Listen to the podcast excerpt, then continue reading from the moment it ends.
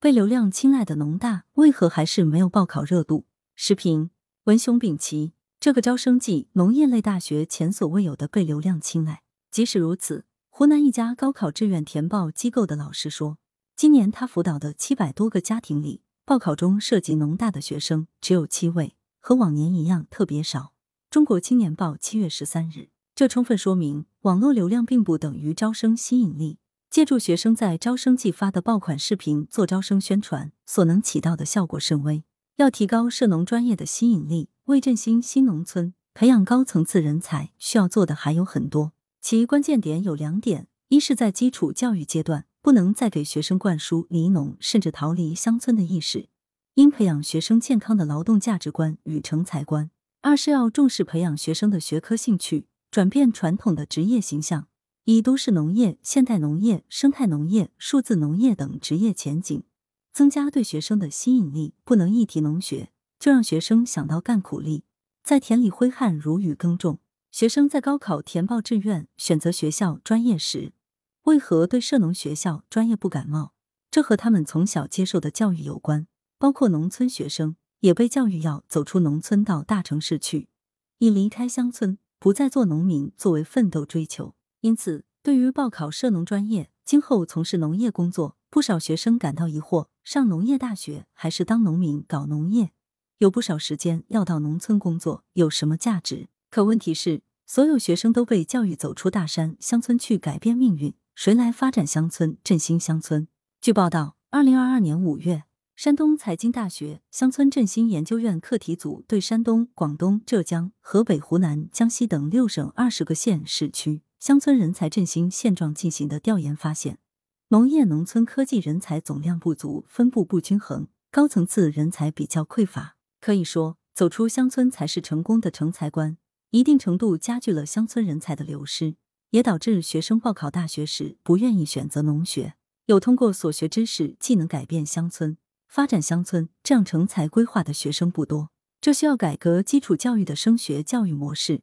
培养学生形成健康的成才观，以教育改变生活，而不是高考改变命运。让学生认识到读书求学的价值，并拓宽学生成才的选择。对于农学这些传统学科专业，不少学生的认识也都还局限于在农田中干活。但现代农业早已不是这样，而且上农业大学学农学专业，成为农业农村科技人才，这和在乡村种地工作内容和性质也是不同的。今年高考志愿填报期间，云南农业大学热带作物学院大一男生丁习功在实验田里随手拍的视频，获得一百三十九万人点赞。二十一秒的短视频被众多媒体转载，有人称赞脚下有土，心里有光；有人留言很向往这种大学。但这是视频的热度，不是报考农大农学专业的热度。道理很简单，考生不可能根据这短短的视频就转变观念报考农学。如果这样报考也是十分盲目随意的，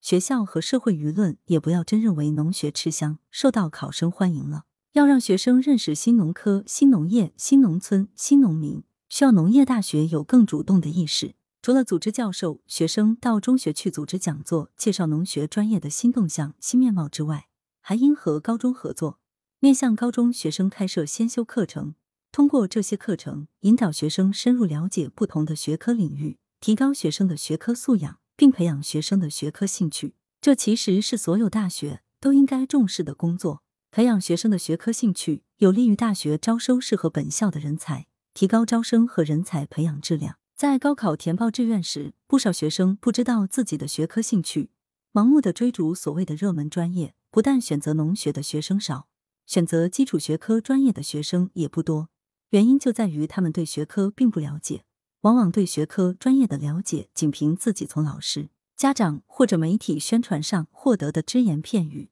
这很容易形成片面的认识。要引导学生理性选择，做出适合自己的发展规划，将自己的求学、职业发展与社会需求结合起来，就必须重视对学生的生涯教育，通过增设不同学科领域的选修课，开展职业体验等，让学生增加对自己、对社会、对学科以及对职业的了解。作者是知名教育学者，羊城晚报时评投稿邮箱 wbspycwb 点 com。来源：羊城晚报羊城派，图片视觉中国，责编张琪、孙子清校对：谢志忠。